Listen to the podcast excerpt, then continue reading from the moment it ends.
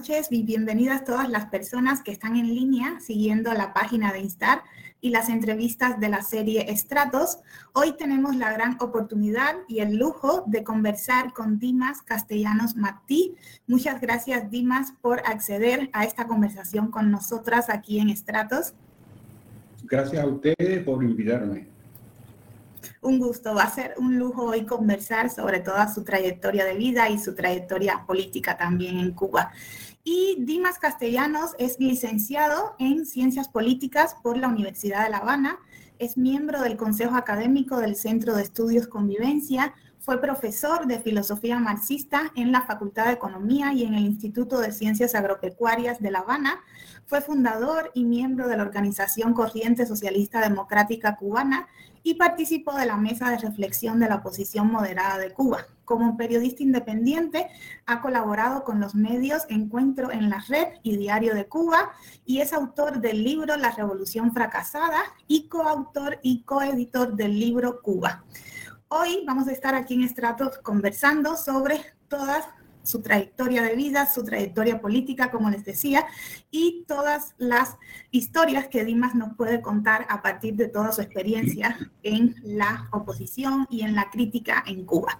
Dimas, quisiera que comenzáramos por sus inicios y que nos comentara un poco cómo usted se empieza a vincular y a formar parte de las filas de la juventud del Partido Socialista Popular en Cuba, cómo empieza pues a participar en estos espacios, digamos, de pensamiento, en estos espacios también de crítica, eh, creo que aproximadamente sobre la década de los 60.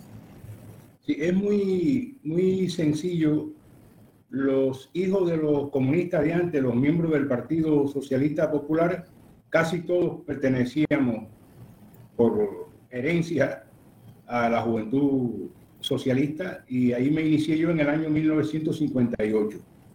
Desde ese momento empieza mi vínculo con las actividades vinculadas con el, con el socialismo, sobre todo con el socialismo democrático, y esto, además de que mi padre era comunista, tiene mucho que ver de que eh, en mi casa había una tabaquería, trabajaban mucho 10 tabaqueros torciendo tabaco.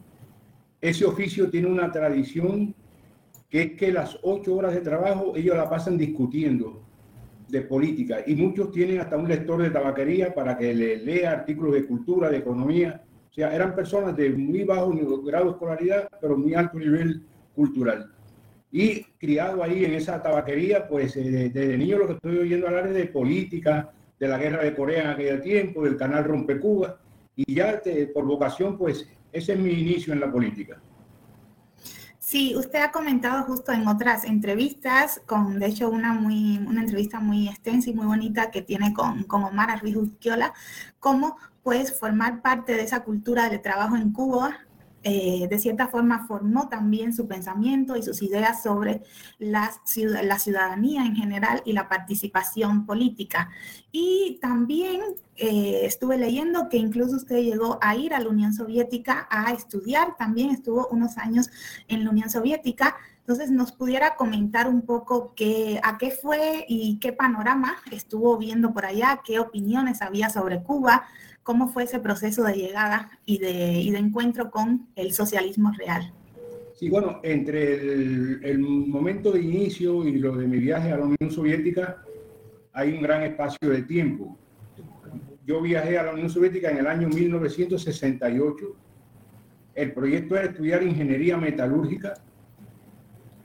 Yo tenía un problema que es que de niño yo no fui a la escuela prácticamente, tenía que trabajar desde los 10 años de edad y entonces siendo adulto empecé a estudiar y hice unos estudios por la noche, obreros que se hacían aquí en Cuba, muy rápido, y fui a estudiar ingeniería metalúrgica para uno de los planes del comandante en jefe, que era que iba a convertir a Cuba en una potencia metalúrgica para producir acero para competir con Inglaterra y Alemania. Y nada menos que yo, que era casi semi-analfabeto, iba a ser uno de los productores de acero ese para mí fue eh, un gran golpe porque nosotros tuvimos un día en Ucrania, acabado de llegar, y la imagen que yo tenía de la Unión Soviética, de mi casa, de la revista Unión Soviética, etcétera, era otra. Allí ya yo me encontré con el desastre del, del socialismo. En la capital fue un trauma para nosotros ver tanta gente queriéndonos comprar todo lo que traíamos arriba, vendernos, eh, prostitución, eh, borrachos. Eso fue, tuvimos 24 horas en Ucrania y yo salí traumatizado de ahí para Leningrado, que era donde íbamos a, a estudiar la, la carrera. Fue tan traumático, no puedo contar los detalles, pero fue tan traumático lo que pasamos ese día en Ucrania, que yo que tenía el oficio de herrero, eh, en el tren donde íbamos, yo zafé una cabilla de unos portamaletas que había arriba y me la metí en mi maleta para desembarcar en Leningrado ya con una espada prácticamente pensando que iba para la guerra. Y así, así como se lo estoy contando tal y cual. Cuando yo llegué a Leningrado a mi albergue, lo primero que hice fue preguntar dónde había una herrería por ahí que hubiera herrero, para coger aquella cabilla y darle forma de, de espada. Ya con eso se dan, eh, puedo brindar una imagen de la impresión. Yo que aspiraba al comunismo era otra cosa y lo que encontré ahí fue eso. Y después conversando con los rusos, eh, me di cuenta de algo que yo no sabía, que es que había un deshielo, había una distancia entre el Partido Comunista de la Unión Soviética y el Partido Comunista de Cuba en esos momentos, grande. Al punto de que desde, me decían ellos, aquí desde el año 65 no se publica nada de Cuba. Fidel está vivo, me preguntaban. Aquí no se sabe nada. O sea que había una ruptura prácticamente y esa ruptura vino dada por el problema de las guerrillas. O sea, Cuba quería llegar al poder en América Latina por medio de las guerrillas y los soviéticos con su política de coexistencia pacífica y la lucha de clase y los partidos comunistas para llegar por la vía electoral. Y eso provocó incluso que los soviéticos redujeran un poco la ayuda que le estaban dando a Cuba. Y en ese medio, vaya, conflictivo, es que yo pasé dos años allí en la Unión Soviética. Y Dimas, un poco eh, en esos dos años tal vez se forjó la idea de, estudiar ciencias políticas por lo que vio o cómo es que se da su retorno a Cuba y, se plantea pues tomar el camino ¿no? de, la política o del estudio de, la política. Bueno, lo de, la, lo, lo de la política, como te había dicho antes, era una vocación, una vocación en mí por ejemplo, en las únicas asignaturas que yo sacaba cinco en la Unión Soviética era en historia del Partido Comunista de la Unión Soviética y en filosofía. Y los profesores de química, de matemática, de resistencia material y otras asignaturas siempre me decían, ¿por qué usted no se va para un instituto de humanidades? La vocación suya no tiene que ver nada con ingeniería. Y efectivamente, cuando tuve que regresar, me propusieron quedarme un técnico medio de metalurgia y yo decidí regresar a, a La Habana, matriculé Ciencias Políticas y fui el segundo expediente de mi carrera. Eso era lo mío. ¿En qué año regresó usted de, la Unión Soviética para Cuba?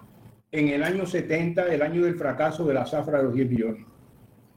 Y, y, ya para el año 70 vio como algún cambio en, en, la Unión Soviética el acercamiento a Cuba o pues todavía tampoco era tan claro ya cuando ya, ya empezaba el acercamiento porque Casualmente nosotros llegando a la Unión Soviética nos cogió la entrada de las tropas del Pacto de Varsovia en Checoslovaquia.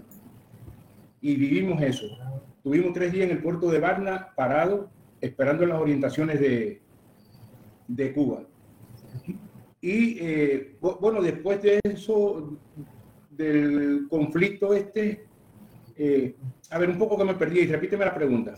No, eh, eh, es más bien para saber ya cuando, cuando está terminando estos estudios en la Unión Soviética que regresa, que es el año 70, si el panorama que vio al inicio respecto a Cuba había ah, cambiado. Lo que quería decir, la entrada de la tropa soviética al, al pacto de Varsovia fueron aprovechadas por el gobierno de Cuba para empezar a, a aliviar la tensión esa entre los dos países.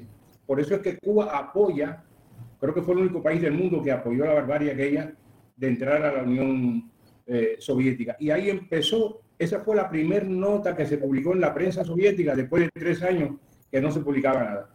Y después ya en el 70, el 22 de abril, el centenario de Vladimir Ilyich Lenin.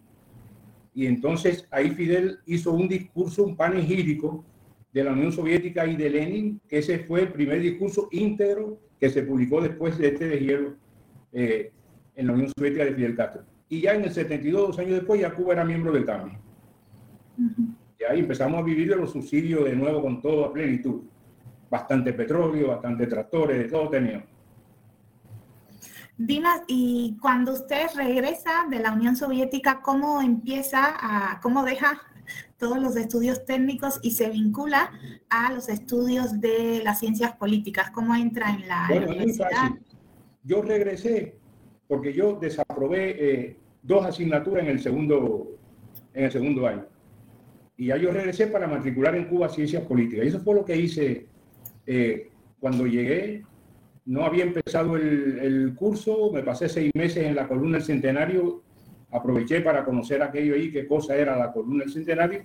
Y cuando empezó el curso, pues ya yo era de los alumnos, empecé en primer año normal. Y desde que empecé me di cuenta que eso era lo mío. Eso era lo mío. No era un estudiante normal en eso, era un investigador ya desde que llegué allí buscándole la explicación a lo que ya en mi cabeza era una preocupación. Y cuando está haciendo, bueno, la, la, carrera en la universidad, ¿cómo empieza pues un poco a manifestarse estas inquietudes de usted, estas inquietudes críticas principalmente sobre los textos, las lecturas, los, las cátedras que se daban? Porque he estado leyendo en algunas entrevistas que pues ya desde que era estudiante pues usted empezó a tener como que algunos problemillas con eh, la burocracia, ¿no? De la universidad que quería controlar la, la voz de los estudiantes en todos los años de la carrera. Eh, yo era militante de la Unión de Jóvenes Comunistas todavía y bueno, por mis conocimientos, por lo que fuera, yo era como un lidercillo ahí dentro de la Unión de Jóvenes Comunistas. Y nosotros hicimos planteamientos constantes que eso provocó una reunión del decano de, la, de aquella facultad de humanidades, era Esteban Morales, hace poco murió, con que, que, ahí era el Ministerio del Interior lo que nos estaba prácticamente entrevistando. Nos dieron una reunión con mi comité durante tres días con el objetivo de separarme a mí de ese grupo y, y si era necesario separar a todo el, el, grupo. Pero en los tres días nosotros ganamos la discusión eso con, con ellos y pude terminar. Lo que después al terminar, entonces no me querían querían que los demás se fueran ya para su trabajo y que yo me quedara en la universidad para disponer de mí fácil después. Y no lo lograron. Eh, o sea, fue un conflicto desde el primer año hasta el último año, por muchas cosas, por muchas cosas. Y bueno, yo siempre tenía la personalidad esa que me decían, tú eres problemático. Y es que me lo cuestionaba todo. Sí. sí, que esa es como una frase, tú eres problemático allá para, para marcarte, ¿no? Y enseguida, bueno, creo que enseguida que termina los estudios empieza como, como profesor de la Facultad de Agronomía de la Universidad de La Habana. ¿Cómo empieza pues ahí el profesorado? ¿Cómo vio las dinámicas ahí? ¿Qué, qué está pasando con esto de, de, dar clases de ciencias políticas en un clima tan cerrado? Bueno, lo primero es que eh, había una línea muy rígida de lo que se debía impartir y cómo hacerlo. Todos estos profesores eran militantes del, del partido. Ya yo había salido de la juventud, pero yo no ingresé al, al partido. Y eh, en las clases mías, sobre todo, eh, yo trataba de que los alumnos razonaran, no que aprendieran frases de memoria de Carlos Marx. Y, por ejemplo, el principio dialéctico de que todo se transforma, todo cambia permanentemente, yo le planteaba, digamos, a los alumnos, bien, la dialéctica, como hemos dicho, va, la lucha de contrario va cambiándolo todo y se va elevando una espiral de desarrollo. Entonces, ¿por qué ustedes consideran que ahora cuando ya estamos en el socialismo, entonces ya eso se detiene? Y ese tipo de, cuestionamiento, eh, ¿por qué eh, si la violencia es tan dañina? Y bueno, se podía justificar que Mar en una época en el manifiesto comunista había planteado que la, la violencia, la lucha era la, eh, la partera de la historia. Si eso puede ser, porque hay que una clase atacar a otra, unos atacar a otros. O sea, creaba en los muchachos una forma de, de, pensamiento y de cuestionarse. en esa época, en cada grupo había uno o dos muchachos que eran informantes y profesores. Y claro, fueron llevando un expediente de mí hasta que aprovecharon un momento que había un cambio de categoría, me correspondía subir y entonces me cuestionaron porque como yo no era militante del partido no podía seguir dando, dando clases de, de marxismo y me separaron de la, de la universidad. Yo me pasé eh, un buen tiempo apelando esto. logré ganar la apelación en parte porque me tuvieron que reponer al Instituto de Ciencias Agropecuarias, que era allá donde la, Facultad de Agronomía se había transformado en el Instituto de Ciencias Agropecuarias de La Habana. Y me repusieron, pero no en el campo de la, de la docencia, sino en el Centro de Información Científica de allí del, de eso.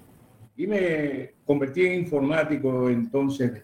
Como lo mío era la filosofía, pues me dedicaba a escribir artículos de, eh, vinculados de la información con la filosofía y un poco que me tenían el apodo del filósofo de la información. Dimas, y ahí en, bueno, en, si nos pudiera dar un poco más eh, algunos detalles de ese intento que hubo de, de, sacarlo de la universidad, a qué apelaron o qué razón legal le dieron para esto, o si fue que retuvieron su expediente, cómo, si pudiera darnos detalles de este intento. No, la, la, razón, no había ninguna razón legal, la razón legal es que habían normas que rigen para la educación, que si no eres militante del partido no puedes impartir filosofía marxista. Eso fue todo. Encontraron ese resquicio, pero el problema era sacarme de ahí. Pero además, eh, allí en, el ICA se había creado un, grupito que era casi una mafia con esto, que ni eran buenos profesores, se estaban repartiendo las categorías docentes y ellos me invitaron a mí a que participara. Así me lo dijeron con estas palabras. Eh, Dima, incorpórate aquí a este trabajo, este y este y no vas a tener problema, pero tienes que cuadrar la caja. Cuadrar la caja es que tienes que dejarnos tranquilo y, dejar de hacer críticas. Y bueno, no cuadré la caja, yo no sabía cómo se cuadraba la caja. No aprendí a cuadrar la caja y, y me sacaron. Yo lo que hice fue que sí apelé al Tribunal Municipal de San José de las Lajas.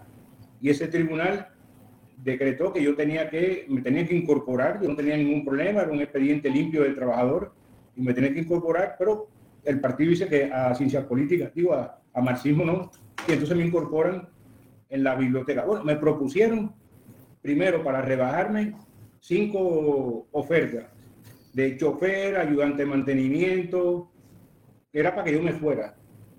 Yo volví a hacer una apelación con esto y entonces rectificaron y me propusieron dos o tres más y entre ellas estaba la de información científica. Me parecía que esa era la que estaba más cerca.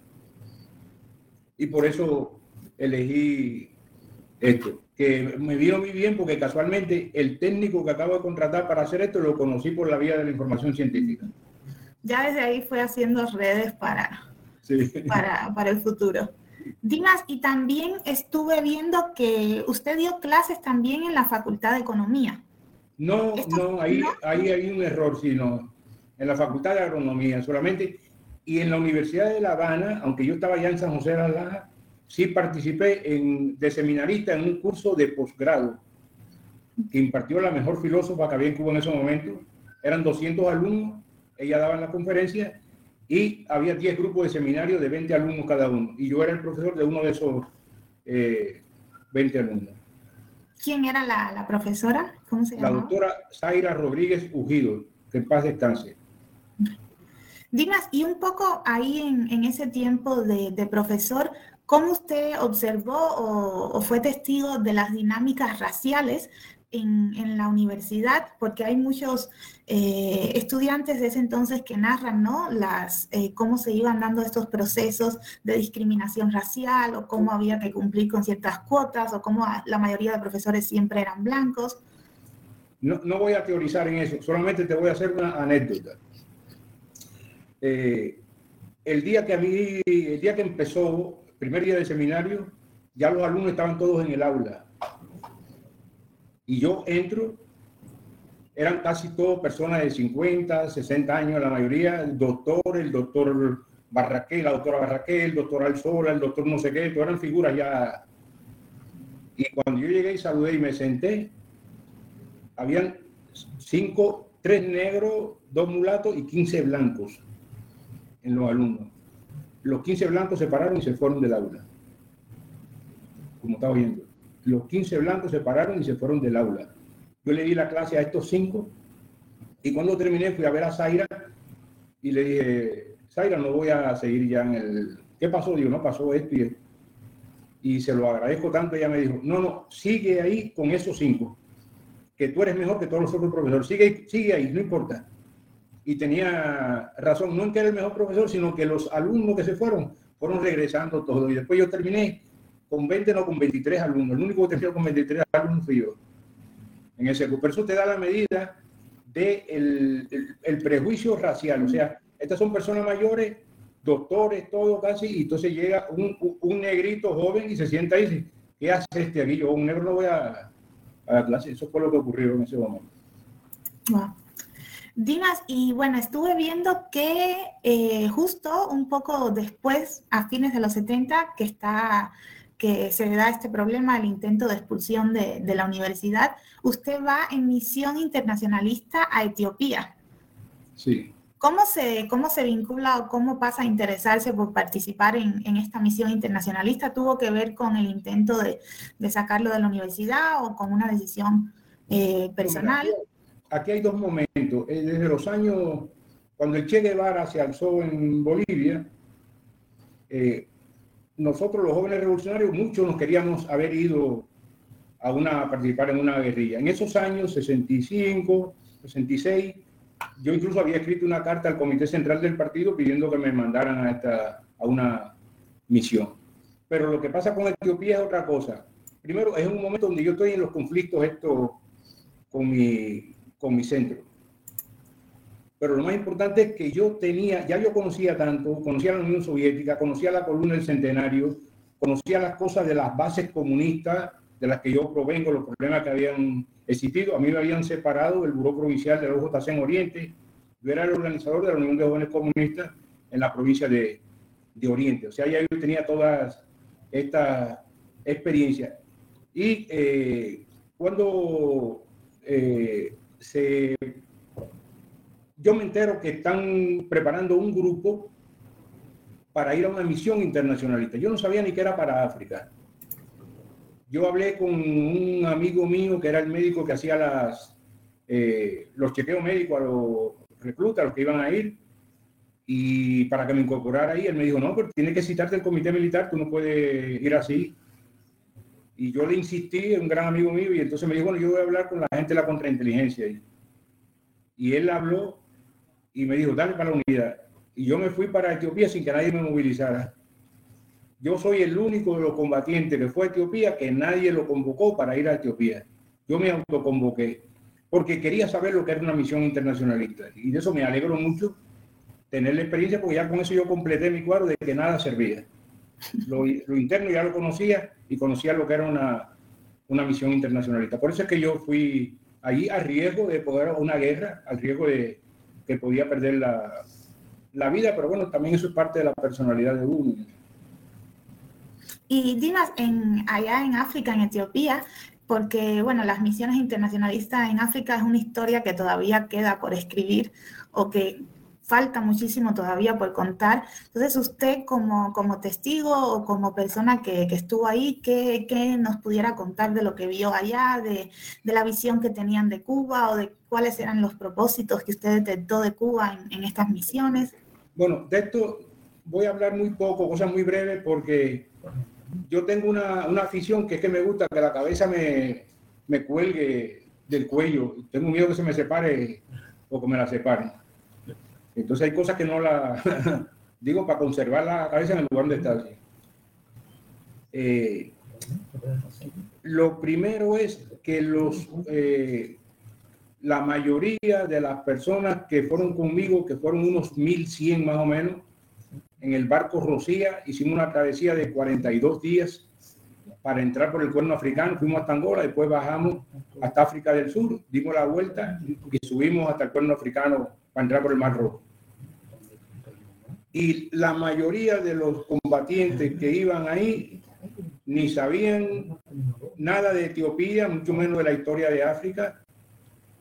Cuando yo supe, antes de salir de la unidad, antes de salir de Cuba, de que era para Etiopía, inmediatamente yo me fugué de la unidad y fui a mi casa y recogí cinco libros de historia de África. Y en el barco yo preparé un ciclo de conferencias, de tres conferencias, que era una conferencia sobre África, la historia de África, una sobre la historia de Etiopía y una tercera sobre la guerra entre Etiopía y, y Somalia. Y por lo menos esos combatientes, nosotros fuimos el último grupo que llegó allí para la ofensiva, esos combatientes llegaron con una idea mínima de qué cosa era África, porque iban, porque había que ir, porque los mandaron, por el patriotismo, por un montón de cosas, pero sin saber exactamente qué era África. Y algunos de los que perdieron la vida la perdieron sin saber realmente lo que estaban. Pero yo creo que hice un, un aporte en ese sentido porque muchos entendieron bien algo que no conocían de la historia de, de África y esa era una de las asignaturas nuestras en ciencias políticas y estaba bien preparado para, para eso. Y después eh, había problemas militares, problemas de la, de la organización militar que creó muchos conflictos allí porque las personas, los oficiales, podían, venían cada seis meses a Cuba y le daban 100 bir, que serían como 100 dólares.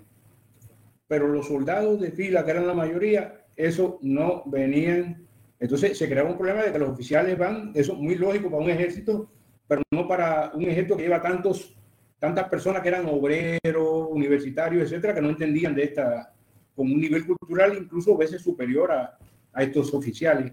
Y eso creó serios problemas de indisciplina dentro de las unidades, que estos oficiales iban y venían, y nosotros, yo regresé casi a los dos años siendo soldado, no tenía por qué estar allí ya y además porque nos habían dicho cuando el comandante nos despidió en la cabaña que la misión nuestra era sacar a los somalíes hasta la frontera de, de, Somalia. Y que ahí se acaba y la gente entendió que el día que eso se acaba, pues ya regresamos.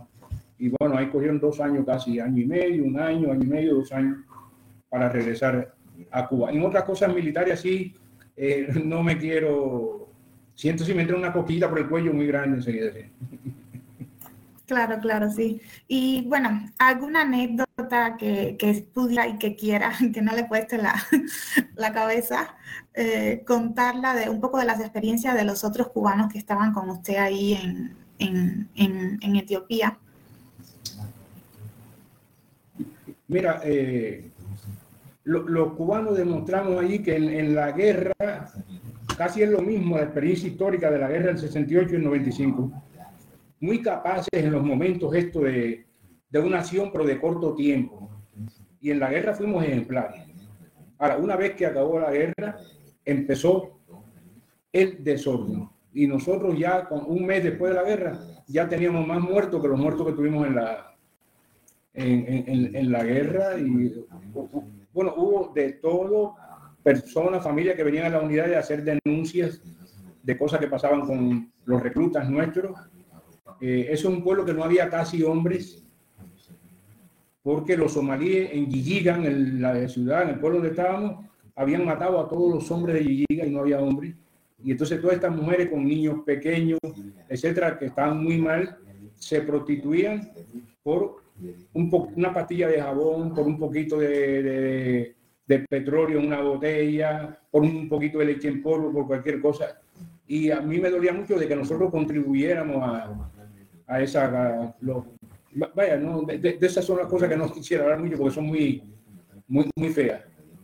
Fue una gran experiencia por un lado y una experiencia muy mala por, por otro. En algún momento podemos hablar en más detalle de estas cosas. O un libro tal vez sobre su experiencia allá, no estaría mal. Eso, eso no me... Eh, Dimas, y cuando regresa de, la misión de internacionalista de Etiopía, ¿qué, camino decide tomar? ¿Volver a la universidad o, eh, algún tipo de otro trabajo? ahí, es, donde me incorporan a, a la información científica. Cuando yo me fui a profesor de filosofía, cuando regresé, incluso hicieron una cosa que era un fraude. Me hicieron el cambio de categoría estando yo en Etiopía y, entonces el rector, al yo regresar, pues denegó esa misma categoría que él había hecho para poderme sacar de, de filosofía. Y bueno, y viene todo el cuento este que te dice que pasé a trabajar en información científica. Que toda esta trayectoria, en, en mi caso, yo no soy místico ni mucho menos, pero me doy cuenta, eh, es nada más parecido a un plan preparado por alguien que no sé quién es, de los lugares por donde yo debía de pasar para ver todas estas experiencias y para poder hacer lo que estoy haciendo hoy, porque es que lo vi todo, lo vi todo. Desde el año 60. Voy, a volver un momentico al año 60. Claro, claro, sí. En el año 60 yo era el presidente de la Juventud Socialista en, en Bayamo. Y ya era un cuadro del partido. Yo hacía la función de financiero del partido municipal allí en Bayamón. Y por eso me enviaron a la Escuela Nacional de Cuadros del Partido Socialista Popular. Esto es una escuela que funcionó de forma clandestina desde el año 53, que en eso los comunistas son muy buenos, clandestina ahí en Lawton, desde el año 53 hasta el año 60. Y solamente dos meses antes de terminar el curso fue que se hizo público esa escuela. Y los vecinos allí, cuando empezamos a desarmar aquello y a bajar literas, nadie se imaginaba que ahí pudo haber una escuela casi durante siete años clandestina. Y ahí tuve la oportunidad de conocer a todos los dirigentes comunistas porque la escuela no tenía profesores. Los profesores eran Blas Roca, Aníbal Escalante, Lázaro Peña, Carlos Fernández, Pelegrín Torras, eh, Sergio Aguirre. Y eso fue una, una, experiencia muy buena conocer de primera mano a esto. Ahora se habla de Lázaro Peña y sabe, yo digo, él fue mi profesor y tuvimos una cierta relación. Porque además, como era clandestino, clandestino, estos profesores entraban por la mañana, casi oscuro, a la escuela y no salían hasta por la noche para que nadie los viera. Y hacíamos una vida ahí casi de, de familia con, con ellos, con bromas, etcétera. O sea, no era el maestro que viene a una clase y se va, sino que convivíamos los días que les tocaba a dar clase varias veces ahí. Y eso para mí fue una gran, una gran experiencia. Aprendí mucho ahí y bueno, eso tuvo después que ver con mi trayectoria. Por eso después cuando yo regreso, se crea la Asociación de Jóvenes Rebeldes y yo paso a ser el, el presidente de los jóvenes rebeldes en Bayamo y ahí a la Unión de Jóvenes Comunistas, etcétera, etcétera. Dimas, y un poco, justo como volvía usted a inicios de, de, los 60 y a la década de los 50, ¿recuerda las discusiones que tal vez se daban antes de, que cerraran esto en el 60, como, como nos decía, las discusiones que se daban sobre el camino que estaba tomando el proceso revolucionario cubano del 59? ¿O recuerda algún tipo, no sé, de, de problemáticas o de, o de temas que eran candentes?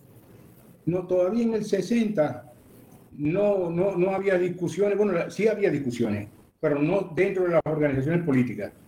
Había discusiones porque había muchas personas en Cuba que tenían negocios intelectuales de antes, etcétera, que sí entendían hacia dónde iba el proceso comunista y esa gente se opusieron. Pero dentro de la fila, los que estamos dentro, no. Mi disidencia comienza dentro del partido por problemas más bien éticos y morales. Y ahí en esa discusión por eh, inmoralidades, etcétera, es que empiezo a descubrir al culpable del municipio y después te das cuenta que no, que el problema no está en el municipio, que está en la provincia. Y un momento que mira dónde estaba el problema, arriba. Y entonces ya es un proceso interesante de, de escalamiento, de conocimiento y de buscando la verdadera causa de los problemas, porque en el 60 fue muy rápido cuando se desmanteló la sociedad civil cubana en Cuba había un montón de organizaciones femeninas, un montón, desde la Unidad Femenina Revolucionaria, un montón. Algunas respondían al Partido Socialista, otras eran femeninas eh, netamente, y todas esas organizaciones se disolvieron y se concentraron en la Federación de Mujeres Cubanas, con Vilmepín de presidente. Y entonces ya Vilmepín es un cuadro de la Fuerza Armada y, de, y del 26 de julio. Entonces ya la federación dejó de ser eh, o sea, aquellas organizaciones dejaron de ser representación de la sociedad civil para representar los intereses del poder entre las mujeres. Y lo mismo pasó con la, con la juventud. Había montones de organizaciones juveniles, todas desaparecieron, se fundieron en los jóvenes rebeldes y de los jóvenes rebeldes se transformó en la Unión de Jóvenes Comunistas. Y ya en Cuba desaparecieron, no podían existir otras organizaciones juveniles. Con el movimiento obrero igual. En Cuba había muchos sindicatos y en noviembre del 59 ya la revolución intervino la CTC. Desde esa época en Cuba no hay sindicatos. Y se puso al frente de ella a David Salvador, que era un combatiente también del segundo frente. O sea, todas estas organizaciones, la Asociación de Campesinos en manos de Manuel eh, Ramírez, miembro del Partido Comunista y del segundo frente de Raúl Castro. Y así. La Federación de Mujeres en manos de Vilmer Pino. Los jóvenes rebeldes en una de las mejores personas que he conocido, era el comandante Joel Iglesias. Tuvimos una amistad personal. Y la CTC en manos de este señor que le estoy hablando. O sea que ya las organizaciones de masa crearon, se crearon para responder a esa directiva. Ahí empiezan los grandes problemas de todo. la desaparición de la institucionalidad y de la sociedad civil que, que había. Y de eso sí yo soy testigo de todo ese, de ese proceso. Y como yo me di cuenta de esto ya al final, o sea, en estos momentos yo no estoy consciente todavía del daño que se está haciendo. Yo soy parte de ese daño. Por eso que estoy en Cuba. Yo soy parte de ese daño en ese momento. Ya después, un poquito más tarde, me doy cuenta que, que aquello había que, cambiarlo y ahí empiezan mis dificultades. Dimas, y justo que mencionaba usted como parte de las filas de la juventud del PSP, ¿cómo recuerda todos estos procesos que se dieron en, en los 60 de, del sectarismo, la microfacción, un poco cuando se da ese giro a desmantelar a, estos grupos y estas figuras del PSP?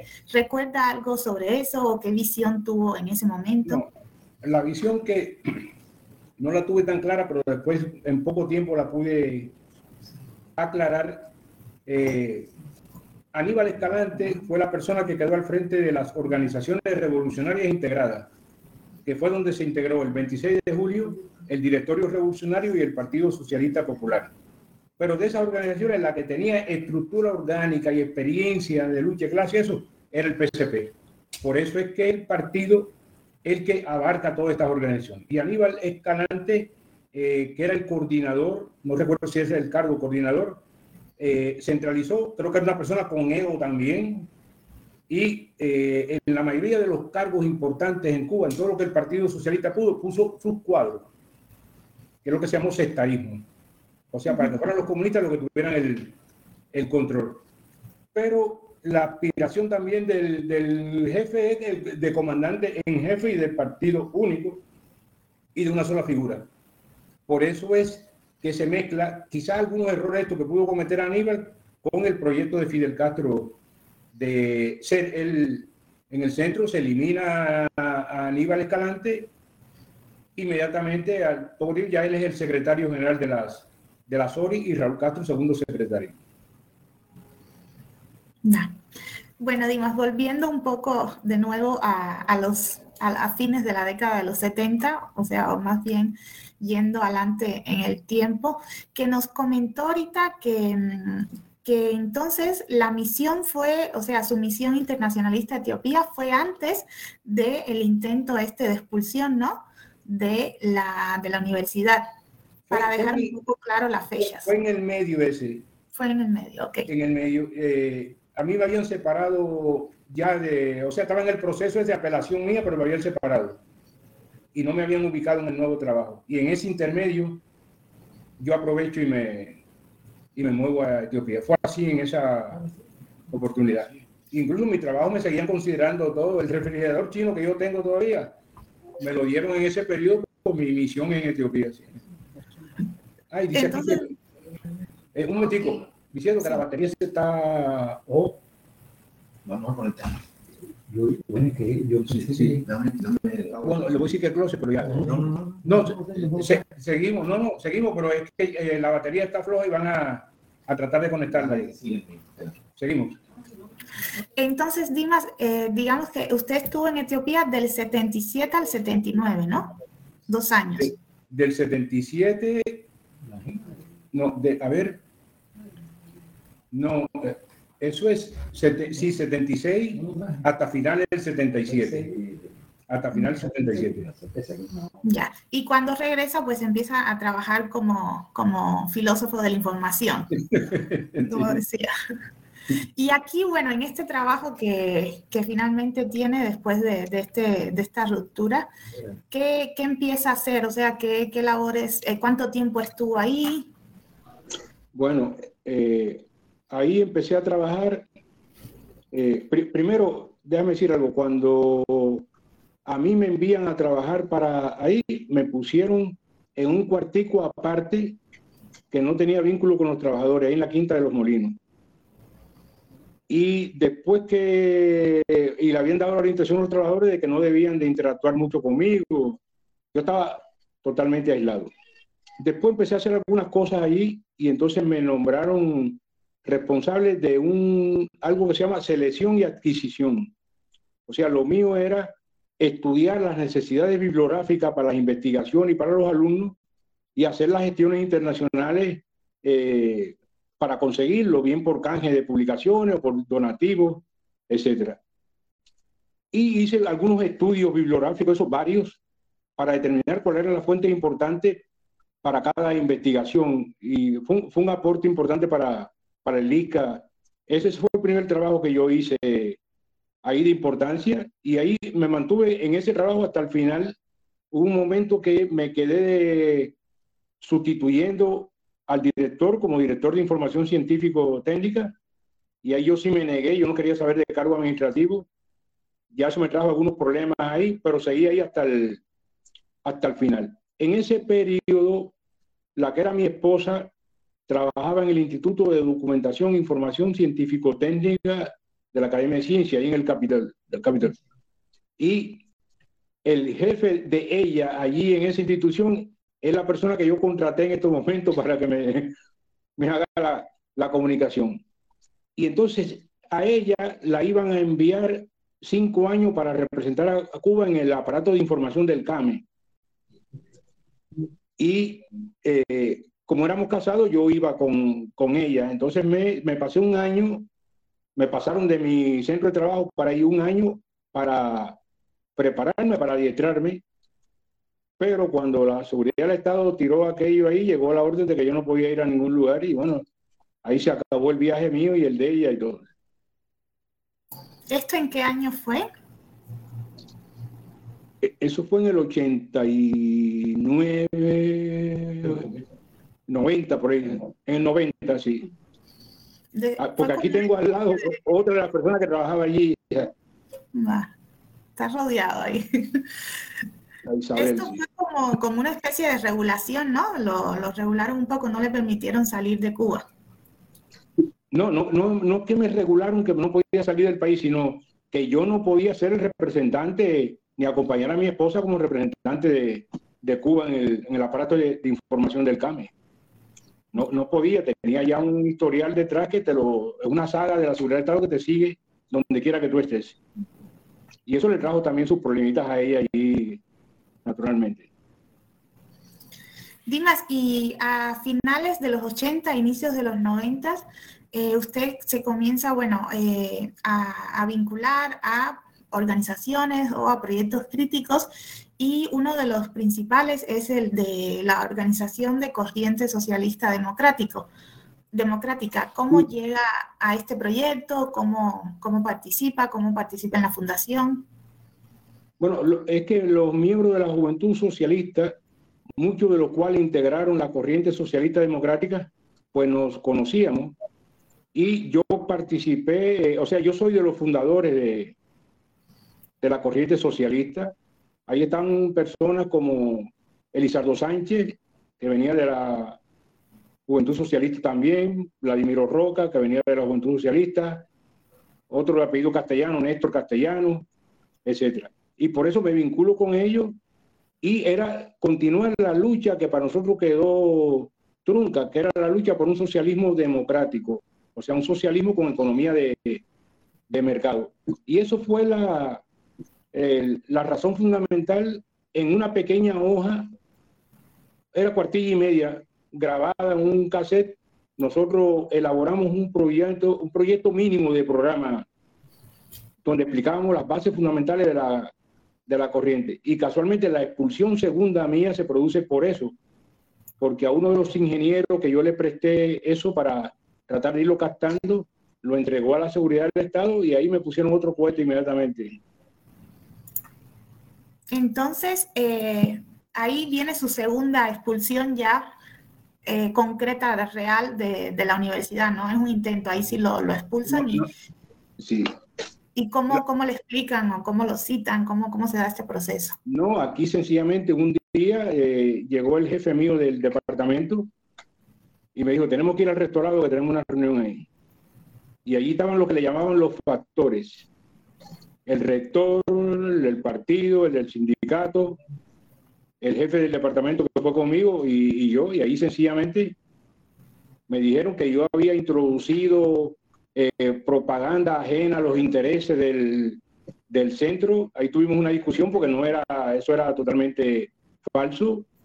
no tenía que ver nada con los alumnos, yo se lo prestaba a profesores nada más, que estaban muy influidos por la perestroika, y era fácil hacer el trabajo este para ir creando un ambiente de, de socialdemocracia dentro del, del centro. Y ahí sí la expulsión fue definitiva, definitiva. Me dijeron, vaya y recoja sus cosas y, y váyase. Yo apelé al ministro y bueno, nunca me, me respondieron. Ahí, ahí terminó todo. Y Dimas, ¿nos pudiera comentar un poco más sobre la, la organización? ¿Qué, ¿Qué, intenciones tenía? Porque estuve leyendo que tuvo hasta distintas, eh, distintos espacios en distintas provincias del país, que tuvo una, una amplia recepción. ¿Cómo, cómo movían ustedes la, las intenciones que tenían con, con, esta, con esta organización socialista? Bueno, teníamos un programa muy concreto, eh, totalmente ajeno a lo que ellos planteaban de cualquier intención imperialista, ni mucho menos. Era un programa social demócrata, en esencia. Y logramos crear bases en Santiago de Cuba, en Manzanillo, muy fuerte, incluso en zonas de montaña, en Pinar del Río teníamos una buena base, en La Habana, en Matanzas teníamos también y en Santa Clara. O sea, tenemos eh, organismos de base en casi todas la, las provincias. Y hicimos un gran trabajo en ese tiempo también. Logramos crear un centro de, de estudio que se le llamaba Félix Varela. Yo era el director de ese centro creamos una agrupación de otras organizaciones alrededor nuestro y de ahí salió la mesa de reflexión de la oposición moderada. O sea, logramos avanzar eh, bastante y hubo una cierta permisibilidad. O sea, éramos reprimidos, pero nos dejaban hacer. Y ya después sí cortaron todo, dejar hacer totalmente. Se acabó la fiesta, definitivamente. Y bueno, después nosotros tuvimos problemas internos también dentro de la, corriente, que ya de eso sí no quiero hablar aquí, problemas éticos dentro de la corriente que ayudaron a dar el traste con, con lo que estaba pasando ya con la última dirección. Ya no estaba Elizardo ahí, ya no estaba Vladimiro, eran otra gente. Yo sí había venido desde la época de Vladimiro, de Elizardo, y me mantenía ahí en ese momento, pero pasaron cosas que para mí, desde el punto de vista ético, eran inadmisibles y eso dio al traste con la corriente. Eso algún día se escribirá bien en la, en la historia. Y esto que nos comentaba de cómo el, Estado cubano, el régimen les permitía, les daba cierto, cierta permisibilidad y que dice que cambió, ¿en qué año más bien eh, coincidió con, otro, con otros procesos de represión o en qué momento comienzan a, ser más eh, directa la, represión con, con ustedes, con, lo, con corriente democrática y en general con, con ustedes? Bueno, eh, quizás me, me, me, expliqué un poco mal. No, no es que nos permitieran, es que nosotros hacíamos y dentro de la ley. Y nosotros solicitamos incluso la inscripción legal de la corriente y nunca la, respondieron. Lo que pasa es que en el registro de inscripciones, esta decía la ley que tú solicitabas con un comité gestor y mientras no te respondieran, podías eh, mantenerte en ciertas funciones. Lo que nosotros teníamos primero un programa muy moderado, socialista, era un programa socialista. Segundo, hicimos legalmente la solicitud de inscripción al Ministerio de Justicia. Y había una, la, la ley decía un acápite que cuando tú pedías esa incorporación al registro, eh, mientras no te, eh, te, dieran una respuesta positiva o negativa, tú podías seguir funcionando. Y eso fue lo que nosotros hicimos, aprovechamos todo ese tiempo, nunca nos dieron eso y seguimos eh, funcionando. Hasta que ya llegó un momento, eh, sobre todo en el año 96, para mí, yo salí a un viaje a, Europa, estuve en Italia, en Suecia y en Suiza. Y en esos tres lugares yo me reuní con los partidos socialdemócratas, con la cancillería de esos países, con organizaciones de derechos humanos, llevé un listado de, de, de tres mil y pico de presos que había en aquella época que, para entregar al Vaticano, etcétera. Y ya con, eh, cuando yo regresé, por lo menos conmigo, fue muy fuerte. De ahí en adelante me visitaban a la casa cada tres o cuatro, cuatro días. Por eso me quitaron una computadora que yo tenía en mi casa, que me la había regalado una hermana mía. Me la quitaron, me quitaron la impresora, me dieron un registro ahí, se llevaron todo lo que quisieron y ya la represión fue permanente y amenazas conmigo, amenazas con mi esposa, amenazas simuladas para mi hijo. O sea que eso fue, ya, para nosotros en los años 92, 93, ya la represión estaba fuerte y en el 96 ya fue más, ya parece que era la decisión del sistema totalitario de no permitir nada que fuera oposición en Cuba, ni legal ni, ni ilegal. Muy bien, o sea que mientras fue avanzando la década de los 90 fue cada vez más cruda la, la represión con, con usted y, y, recuerda también algunos otros momentos de represión con otros miembros de Corriente Socialista Democrática. No, sí, con eh, Sánchez, un compañero nuestro economista que ya murió hace unos cuantos años. Él había escrito un libro de comparación entre Mussolini y el gobierno de Cuba y eso le costó como seis meses de, de, prisión. O sea, había una presión ya sobre la corriente eh, constante. Nos reuníamos todavía, pero ya con dificultades. Incluso ya algunas reuniones nos las eh, interrumpieron. Y en algunos casos hubo sus buenos empujones. A mí me dieron uno, recuerdo, frente a la CIA de Marianao, ya la represión fue creciendo, creciendo, y en el 2002-2013 da la, la, primavera negra, que ya esta fue la, la crema y nata, la cima de, de la represión en Cuba contra la, la, disidencia. En 75 fueron a la cárcel. Entre ellos, algunos que eran de la corriente, como el economista Oscar Espinosa Chepe, otro economista, ahí no recuerdo el nombre ahora, que era de la corriente, y cumplieron prisión. Dimas, y en este viaje que usted hizo por Europa, que nos comentaba que incluso llevó una lista de, presos políticos, ¿qué recepción tuvo por allá cuando, cuando usted comentaba lo que estaba pasando en Cuba, el proyecto de corriente socialista democrática? ¿Cómo usted percibió el, ambiente ese de apoyo o de solidaridad con, con Cuba? Bueno, primero, eh, e, era un poco incomprensible para ellos porque en el exterior está la aureola de la revolución cubana, el internacionalismo, todas esas cosas, la educación en Cuba, la salud en Cuba, ir a explicar, o sea, la propaganda del gobierno era monopólica hacia el exterior. Ir a estos lugares a explicar eso, pues te encontrabas con grandes dificultades, pero yo logré, se lograron muchas cosas en estas conversaciones, con la argumentación, etcétera, y comenzó una ayuda mayor de personas de estas instituciones hacia, hacia nosotros y una comprensión mayor hacia Cuba, al punto que hoy todavía hay figuras de esas que están en otros cargos y están muy vinculados con las cosas con Cuba a partir de esa, de esa relación. Sí. Al final eh, fue un resultado positivo. Desde el centro de los Palmes en Suecia hasta el partido este, no recuerdo cómo se llamaba, Partido Socialista de, de Suiza. Y en Italia igual. Y después de, de, los años, fines de los 90, inicios de los 2000, que la represión se, se recrudece, eh, ¿a qué otros espacios usted comienza, en qué otros espacios comienza a participar? ¿Qué otras actividades? Creo que ya se empieza a vincular a, los medios independientes, al periodismo independiente. ¿Cómo, ¿Cómo se dan estos procesos?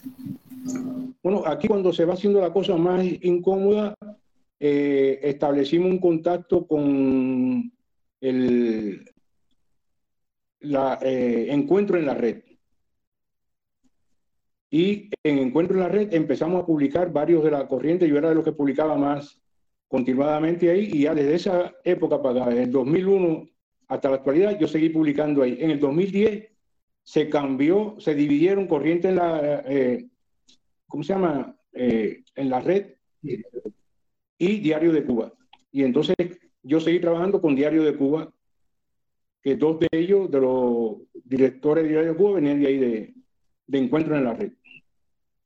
Y después hice mi, blog, pasamos un curso con Giovanni Sánchez para cada uno hacer su, su blog, pasamos un curso con ella y yo inauguré el blog mío que se mantiene todavía, no le doy tanta importancia, pero está actualizado con la... Es para mí como un almacén, todo lo que yo publico está puesto en el blog de ahí. Y además de, los medios independientes que tienen cientos de, artículos en Diario de Cuba y en Encuentro de la Red, ¿cómo, cómo se empieza también a vincular a, otros espacios como convivencia, también como la mesa de reflexión? ¿Qué otras actividades comienza a realizar? porque Convivencia, convivencia, ya desde mucho antes yo empecé a publicar en la revista Vitral, que la dirigía el centro de, de Pinal del Río, a la dirección de Dagoberto Valdés. Y cuando se cerró el centro cívico este, que se inauguró la revista Convivencia y el centro Convivencia, ya yo pasé a ser parte del, del centro y en este momento soy parte del consejo académico del centro, por eso estoy aquí eh, en Estados Unidos ahora, que nos reunimos anualmente para elaborar proyectos para el futuro de Cuba. Ya tenemos 15 proyectos preparados para el momento del cambio, para que no nos sorprenda. Y dime un poco el panorama de los 2000, que ya de cierta forma pues los medios independientes comienzan a, suceder. ¿Cómo pudiera valorar el panorama de, los últimos 20 años de los espacios de, de oposición en Cuba desde su experiencia? Bueno, ha habido un cambio grande. En esa época de la que he hablado hasta ahora, predominaban las organizaciones políticas, los partidos políticos, que realmente muy poco eran partidos políticos porque eran pequeños, pequeños grupos.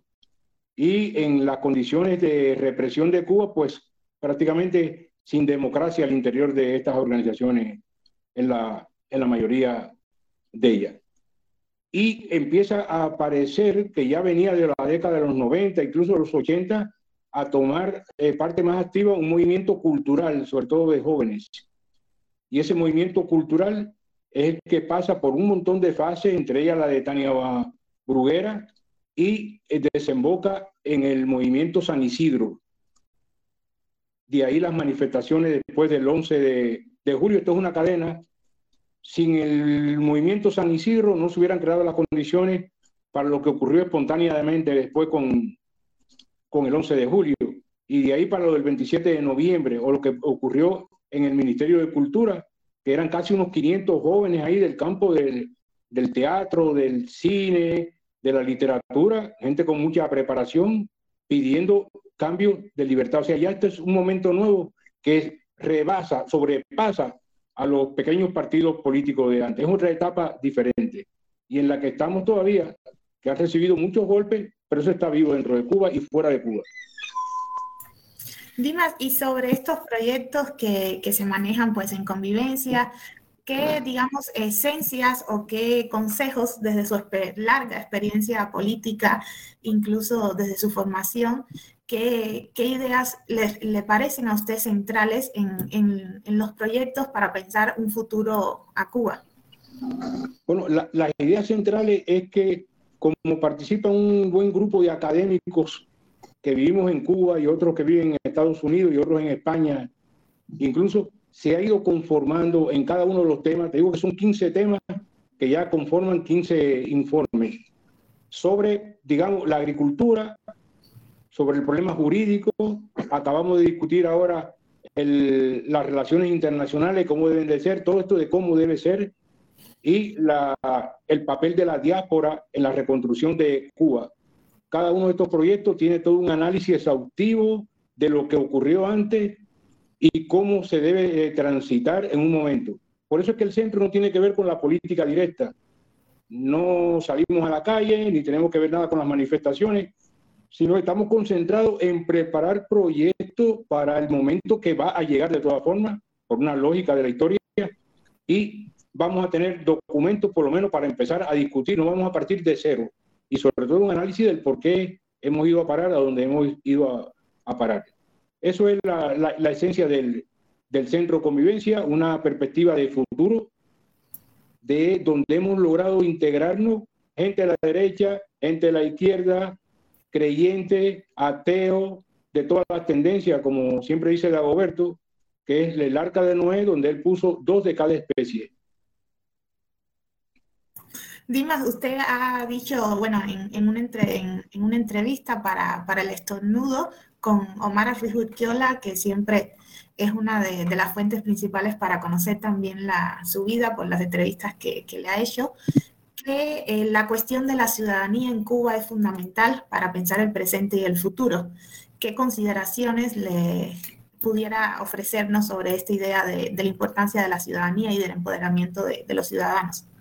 E-, eso es muy, muy sucinto.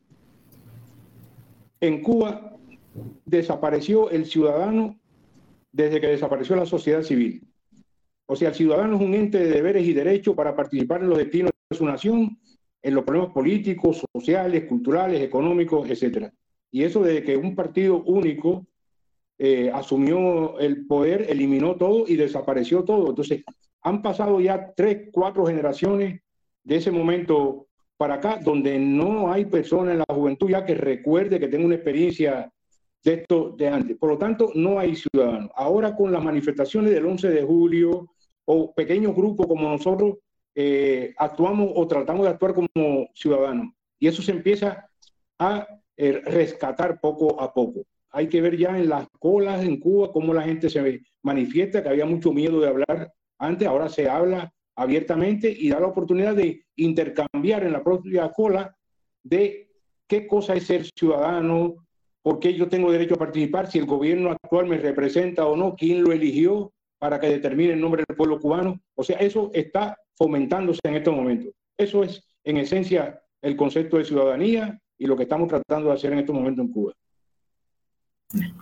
Dimas, y para ir cerrando, ¿nos pudieras comentar qué, te encuentras haciendo en este momento, además de participar en, el espacio de convivencia?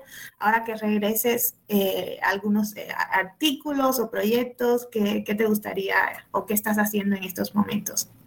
Bueno, en estos momentos estoy en el proyecto Convivencia y estoy trabajando como investigador adjunto del Observatorio de Libertad Académica un trabajo que encaja perfectamente conmigo porque me gusta tanto la enseñanza, la docencia, y eh, ellos hacen un informe cada mes de cuatro personas que han sido expulsadas de los centros universitarios, y entonces yo en cada eh, trabajo de eso mensual acompaño con un análisis de algún discurso de un dirigente que tiene que ver con eso, con la represión hacia esa persona, porque eso es parte de la recuperación de la memoria histórica, que a su vez es parte de la reformulación del, del ciudadano, porque la memoria histórica se perdió completo. Y esto siempre lo ilustro con un dato.